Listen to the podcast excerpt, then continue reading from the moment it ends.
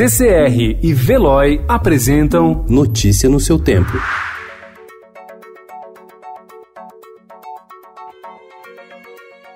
Olá, seja muito bem-vindo. Hoje é sexta-feira, dia 21 de fevereiro de 2020. Eu sou Adriana Simino e estes são os principais destaques do jornal O Estado de São Paulo.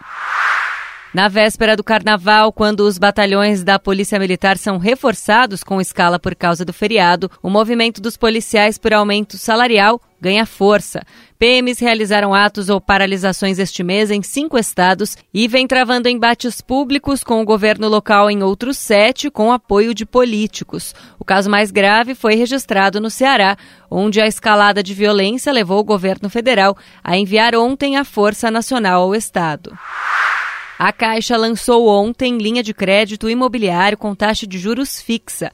Clientes que usam serviços do banco poderão pagar de 8 a 9,5% ao ano de juros no financiamento da casa própria. Os demais terão acesso a uma taxa de 9,75%. Bancos privados estudam repetir o modelo. O Banco Central anunciou ontem duas medidas que têm potencial de liberar 135 bilhões de reais no sistema bancário. Foram reduzidas alíquotas e alteradas regras de depósitos compulsórios, o dinheiro que os bancos deixam guardado no Banco Central. Navio russo no Brasil põe Marinha em alerta. Datena admite concorrer como vice de Bruno Covas à Prefeitura de São Paulo.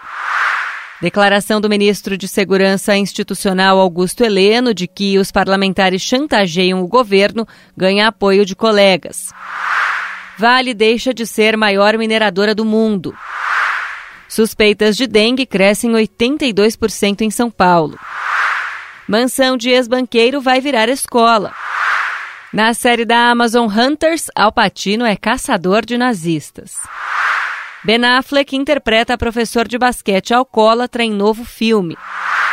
Sextou traz teste das versões prontas para beber de gin tônica, opções para fugir do carnaval e uma escapada para São Pedro com natureza, sossego e aventura. Notícia no seu tempo. Oferecimento CCR e Veloy.